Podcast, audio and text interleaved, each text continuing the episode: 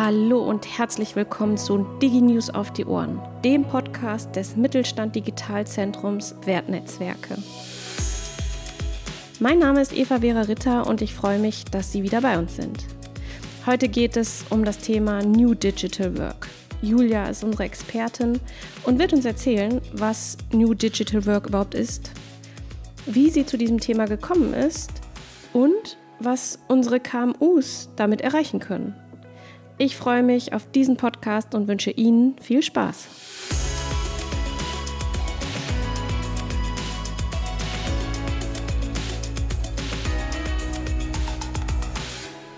Hallo, ich freue mich, Julia begrüßen zu dürfen. Sie ist Mitglied des Institutsteil Wirtschaftsinformatik des Fraunhofer FIT und Co-Fachbereichsleiterin am Forschungsinstitut für Informationsmanagement. Am besten stellt sie sich selbst mal vor. Hallo Julia. Hallo Eva, freut mich, heute hier sein zu dürfen. Genau, mein Name ist Julia Lanzel ähm, und ich bin Habilitantin und Postdoktorandin am Fraunhofer FIT und beziehungsweise am Institutsteil Wirtschaftsinformatik. Ich habe ursprünglich Wirtschaftsjura studiert und mich dabei schon mit Personalmanagement und Arbeitsrecht beschäftigt, aber dann während des Studiums gemeint, dass irgendwie diese Digitalisierung immer mehr Fahrt aufnimmt und im Arbeitsleben viel wichtiger wird, weswegen ich mich dann dazu entschieden habe, in der Wirtschaftsinformatik meine Promotion anzustreben und habe dann auch direkt am Fraunhofer FIT angefangen und bin da bis heute geblieben. Ich habe mich in der Promotion viel mit den eher negativen Auswirkungen von Digitalisierung auf das Arbeitsleben beschäftigt. Stichwort digitaler Stress, also mhm. welche negativen Herausforderungen oder Belastungen gibt es durch Digitalisierung, beispielsweise die Angst, den Job zu verlieren durch Automatisierung oder die ständigen Unterbrechungen ähm, durch neue Push-Nachrichten. Und jetzt nach meiner Promotion und auch durch die Corona-Pandemie ein bisschen beeinflusst, beschäftige ich mich sehr viel damit, wie sieht denn die heutige Arbeitswelt aus, wie sieht dieser Wandel aus und wie können Unternehmen diesen Wandel erfolgreich gestalten, dass die Digitalisierung der Arbeitswelt sowohl für die Unternehmen als auch für die Mitarbeitenden produktiv, effektiv und gesund geschieht. Da steige ich doch direkt mit meiner ersten Frage ein. Was meint der Begriff New Digital Work eigentlich genau? In der akademischen Welt würden wir New Digital Work jetzt als die Entwicklung eines durch die Digitalisierung ermöglichten und durch die Erfahrungen der Corona-Pandemie beschleunigten Wandels hin zu einem neuen Arbeitsalltag beschreiben. Und dieser Arbeitsalltag ist geprägt durch ein selbstbestimmtes und vernetztes Arbeiten. Wir nehmen schon sehr lange wahr, dass Menschen bei der Arbeit ganz neue Bedürfnisse haben. Und zwar Bedürfnisse, flexibler und autonomer arbeiten zu können. Und die Digitalisierung ermöglicht uns diese Flexibilität und diese Autonomie ja jetzt. Wir können von überall und jederzeit arbeiten durch digitale Technologien und wir können trotzdem jederzeit mit Kolleginnen und mit Kundinnen im Kontakt sein und unserer Arbeit nachgehen. Und durch die Corona-Pandemie und dieses damals ja eher erzwungene Arbeiten im Homeoffice haben auch alle gemerkt, dass es geht. Also Mitarbeiter auf der einen Seite haben gemerkt, dass es schön ist, zwischendurch auch mal sich um die Kinder kümmern zu können oder mal ähm, eine Waschmaschine anschmeißen zu können. Und Führungskräfte haben gemerkt, dass durch mobiles Arbeiten der Laden nicht zusammenbricht und die Produktivität trotzdem hoch bleibt und die Mitarbeitenden im Homeoffice nicht nur den Rasen mähen. Und unter New Digital Work fassen wir jetzt genau diese ganzen Erfahrungen und Möglichkeiten zusammen und beschreiben genau diesen Wandel, den wir eben beobachten. Also, dass sich Unternehmen neu aufstellen und ortsflexibles und mobiles Arbeiten ermöglichen und dafür auch vermehrt digitale Technologien einsetzen und insgesamt den Arbeitsalltag selbstständiger gestalten können. Also viele Unternehmen, ich glaube, was am allerpräsentesten ist als Beispiel, Viele Unternehmen haben neue Betriebsvereinbarungen in den letzten Jahren und Monaten erarbeitet, in denen jetzt die Mitarbeitenden die Möglichkeit haben, eine gewisse Anzahl an Tagen mobil oder im Homeoffice ähm, oder vielleicht sogar bei der Verwandtschaft irgendwo in Deutschland auch mal arbeiten zu können.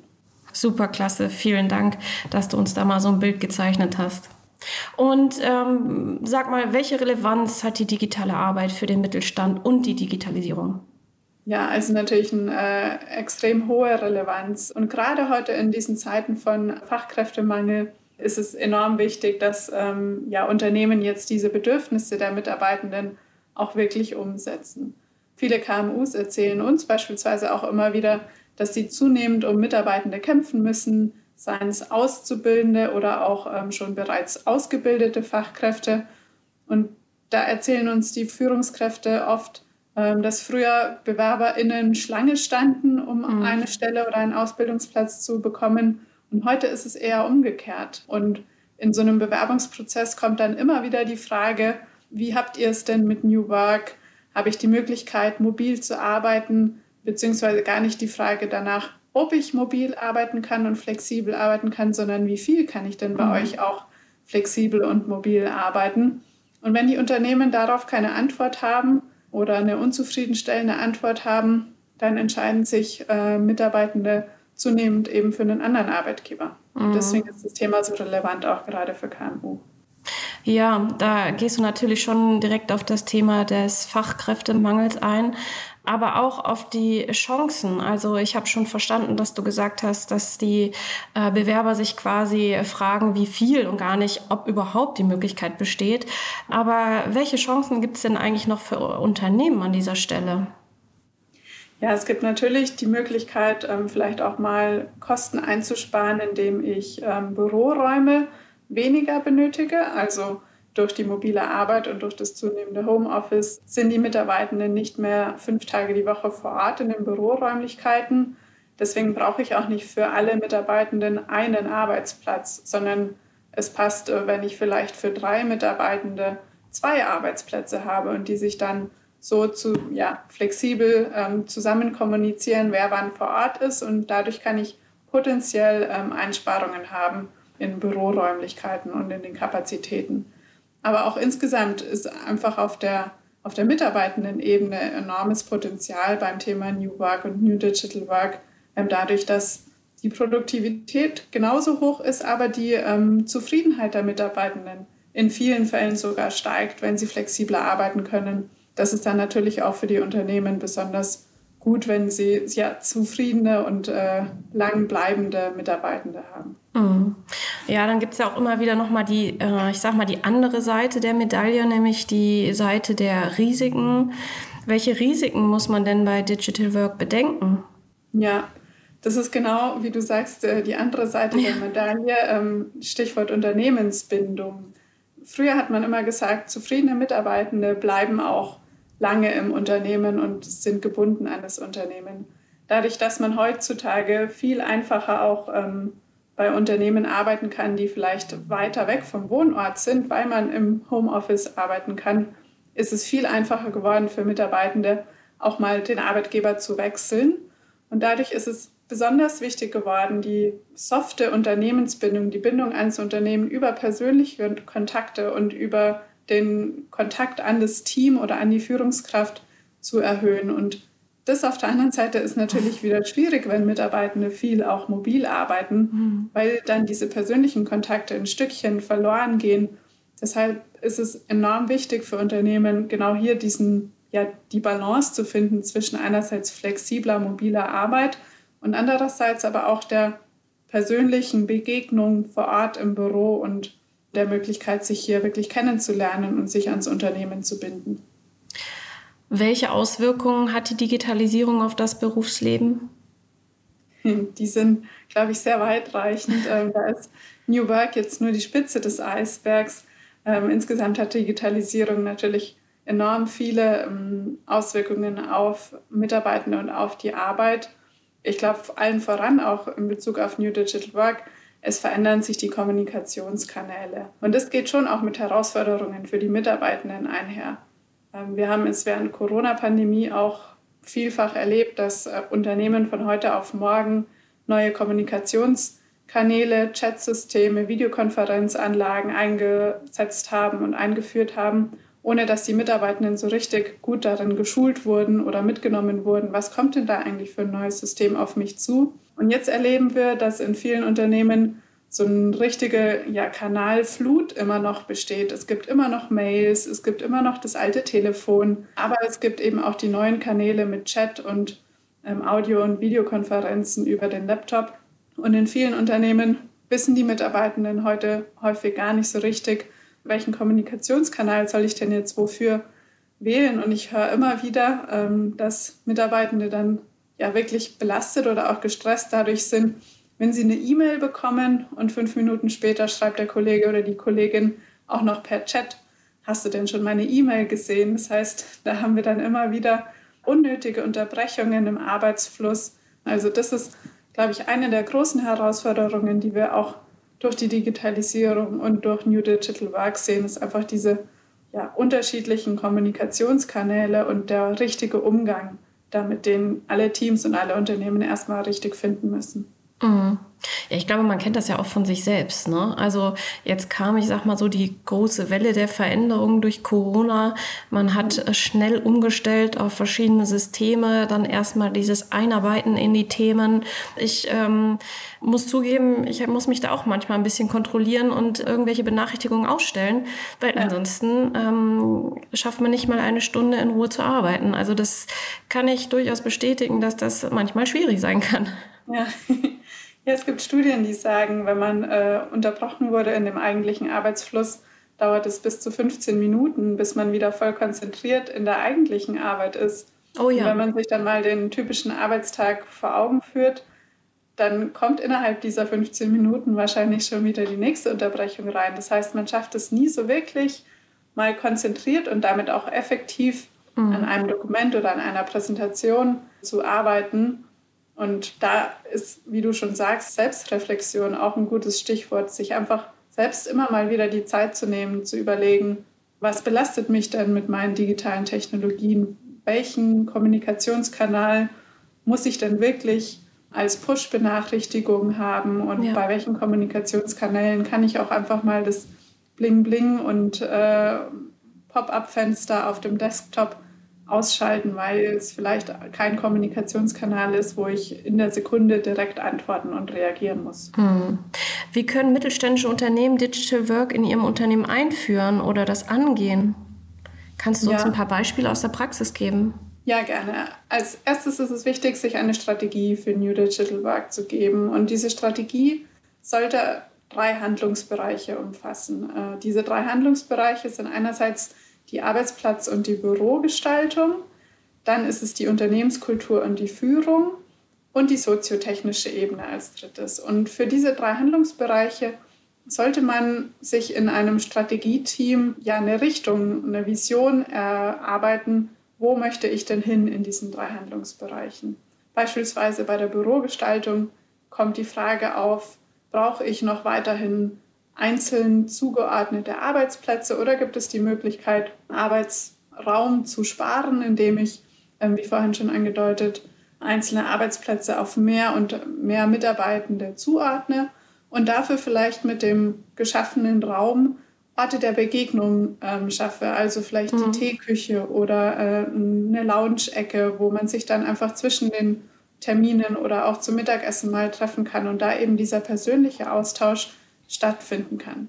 Auf der Ebene der Unternehmenskultur und der Führung, da ist es ganz wichtig, sich ähm, Richtlinien zu schaffen, wie möchten wir denn an diesen unterschiedlichen Orten arbeiten. Also wie oft kann ich vielleicht im Homeoffice oder mobil arbeiten, aber was möchten wir als Team oder als Unternehmen auch machen an den Tagen, wo wir uns die Zeit nehmen, ins Büro zu kommen.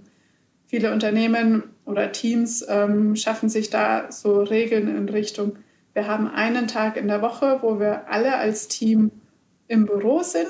An dem Tag in der Regel sollte niemand mobil arbeiten, sondern das sind die Tage, wo wir gezielt dann vielleicht auch Teamshowfixe einrichten, wo wir gemeinsam Mittagessen gehen, wo wir vielleicht auch die mitarbeitenden Gespräche zwischen Mitarbeitenden und Führungskräften führen.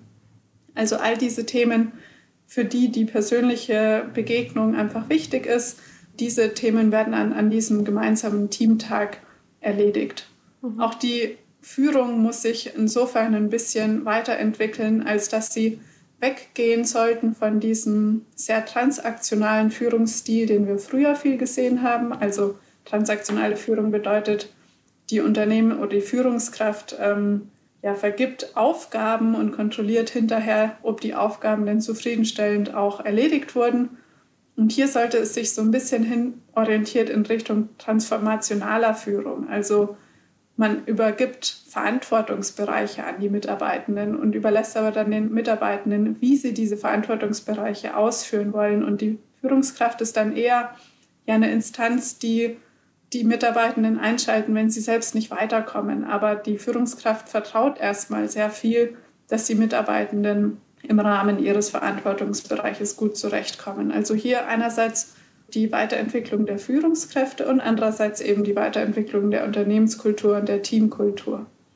Und der dritte Handlungsbereich, die soziotechnische Ebene, da geht alles darum, welche digitale Infrastruktur habe ich und wie gehe ich als Unternehmen mit dieser digitalen Infrastruktur um. Also wirklich mal herzugehen und zu überlegen, was habe ich alles für digitale Technologien, mit denen meine Mitarbeitenden arbeiten und sind es die richtigen digitalen Technologien? Mhm. Oder gehen die eigentlich an dem, wie wir arbeiten, vorbei? Bräuchte ich andere Systeme? Oder muss ich auch vielleicht meine Mitarbeitenden mehr schulen darin, diese Systeme, die schon vorhanden sind, ja richtig und effektiv zu nutzen?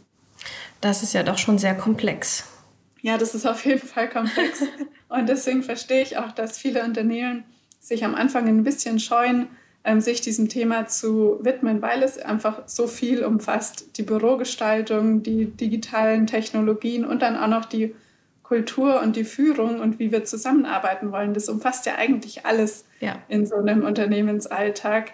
Ähm, trotzdem möchte ich ja ermuntern, sich dem Thema einfach mal zu nähern und vielleicht mal ein Projektteam zu gründen, das aus verschiedenen Bereichen zusammengesetzt ist da ist vor allem natürlich ähm, HR wichtig, die IT, die oberste Führungsebene, um da wirklich auch eine Vorbildfunktion aus der obersten Führungsebene zu haben. Und dann aber auch Mitarbeitende aus ganz unterschiedlichen Ebenen und Bereichen aus dem Unternehmen, die sich einfach mal zusammensetzen und mal überlegen, was ist uns eigentlich wichtig in unserem Unternehmen? Wie wollen wir denn zusammenarbeiten? Und dann kommen meistens schon Themen auf, die vielleicht sehr dringend sind und andere Themen, die vielleicht nice to have sind. Und dann kann man sich immer noch überlegen, welche von den Themen, die aufgekommen sind, wollen wir als Unternehmen selbst bearbeiten, weil wir da auch das notwendige Know-how im Haus haben und welche Themen sind vielleicht auch Themen, wo wir uns Hilfe holen müssen. Mhm. Und ansonsten wäre mein Aufruf immer einfach auch mal anfangen, irgendwas umsetzen, weil ich erlebe es auch immer wieder, dass sich Unternehmen dann scheuen, irgendwas zu verändern, irgendwelche Maßnahmen umzusetzen, ähm, weil sie denken, sie sind noch nicht perfekt und optimal geplant. In diesem Bereich New Work ist keine Maßnahme optimal geplant. es gibt immer irgendwas, was man einfach mal ausprobieren muss und dann natürlich beobachten muss, ob der gewünschte Effekt eingetreten ist oder ob ich noch mal was verändern muss an der Maßnahme. Und das ist ja dann wirklich auch einfach möglich. Also so eine gewisse Experimentierfreudigkeit bei dem Thema, äh, die würde ich mir manchmal wünschen oder da würde ich Unternehmen dazu aufrufen, die auch mal an den Tag zu legen.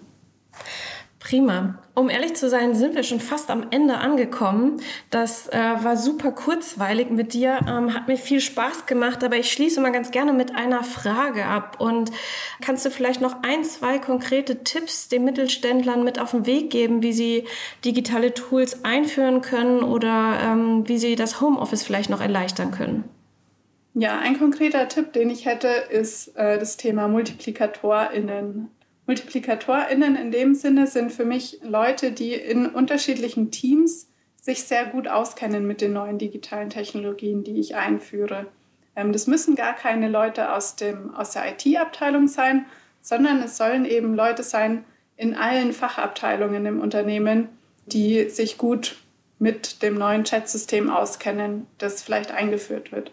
Weil dann ist es viel einfacher in den Teams und in den Abteilungen sich selbst zu helfen, wenn ich weiß, okay, die Kollegin, die neben mir im Büro sitzt, die ist eben einer von diesen MultiplikatorInnen. Die kann ich immer fragen, wenn ich gerade nicht weiß, wie es dieses neue Chat-System wieder funktioniert. Und ich muss nicht zur IT laufen ähm, und habe da wieder einen höheren Weg ähm, bis zur IT, sondern einfach wirklich so ja, MultiplikatorInnen zu den Technologiethemen in den eigenen Teams zu haben, um da eine möglichst geringe Hürde ähm, bei der Hilfe zu haben. Superklasse. Vielen Dank für das spannende und informative Interview, liebe Julia. Vielen Dank, es hat mir sehr viel Spaß gemacht, Eva.